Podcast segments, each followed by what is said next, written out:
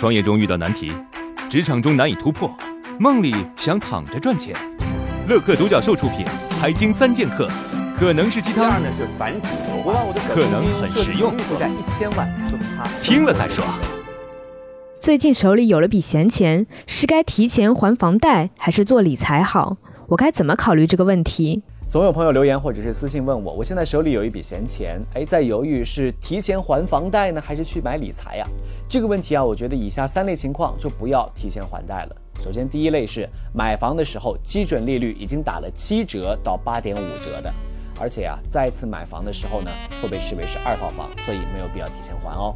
第二类呢是等额本金的方式，而且还款期已经过了三分之一的朋友，也是没有必要提前还的。那第三类呢就是投资收益要高于贷款利率的，也没有必要了，否则得不偿失哦。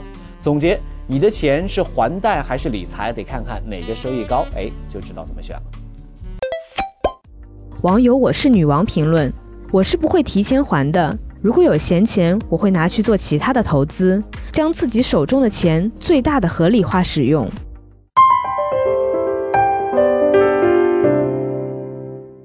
磊哥，听说有一次阿里内训老师上课讲到和尚卖梳子的案例，被马云知道了之后就给开除了，这是为什么呢？马云讲过啊，有一次阿里内训，他听到说有个老师向阿里的员工讲述如何对和尚卖梳子，马云听到很生气啊，直接把老师给解雇了。因为马云认为和尚不需要梳子，向和尚卖梳子是不正确的价值观。很多小伙伴听闻后觉得，哇，马爸爸真厉害，既重商又重道，所以才能开辟一条商道。那给和尚卖梳子的案例中，和尚真的没需求吗？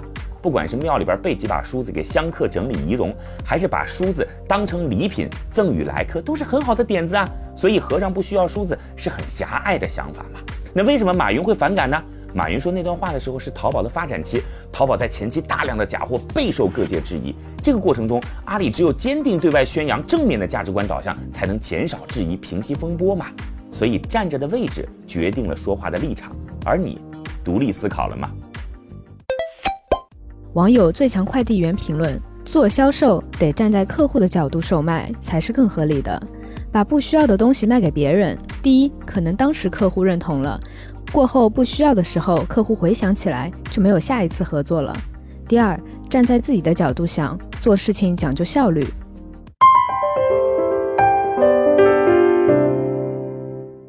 孩子渐渐大了，大家都在讨论穷养富养的问题，我该怎么选择？拜托，醒醒好吗？讨论穷养还是富养的前提是要有能力富养，不要强迫本不宽裕的家庭去富养孩子。相比较富养和穷养，我觉得更重要的是培养孩子正确的金钱观。首先啊，我们要告诉孩子，钱不是万能的，像爱、时间这些都是钱不可能买到的。第二，就是要培养孩子权衡和取舍的能力，用有限的财富去满足自己的需求。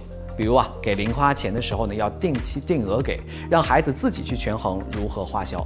第三呢，就是学会交换和合作，鼓励孩子和其他的小朋友去交换玩具啊，一起玩耍游戏啊，协同完成一些共同的任务，让他明白资源互换和配置的价值。你家孩子在金钱观培养方面有什么方法？可以留言分享给大家。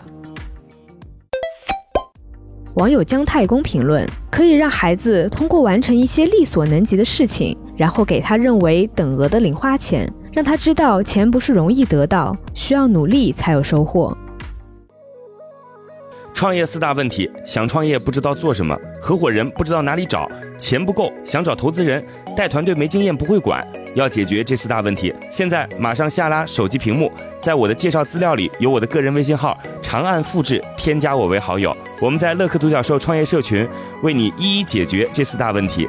在这个社群里，已经有来自全国的将近两万多名优秀的创业者，每周都有线上线下课程分享营销、推广、管理的干货和经验。我也在社群里等你哦。